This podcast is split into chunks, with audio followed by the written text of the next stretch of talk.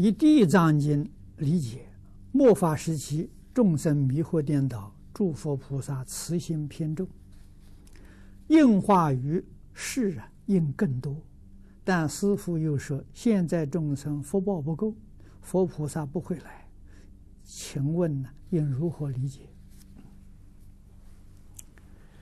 佛菩萨不会来，是你因为见不到，所以我说他不会来。如果你真见到了，你会看到现在遍地都是佛菩萨，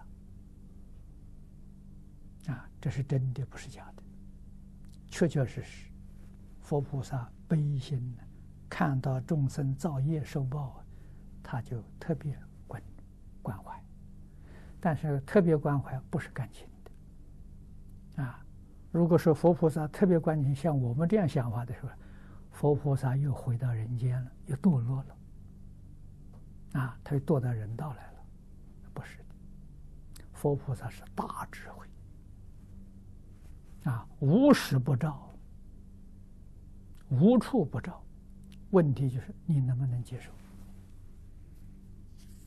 啊，烦恼轻的接受多，烦恼重的接受不到。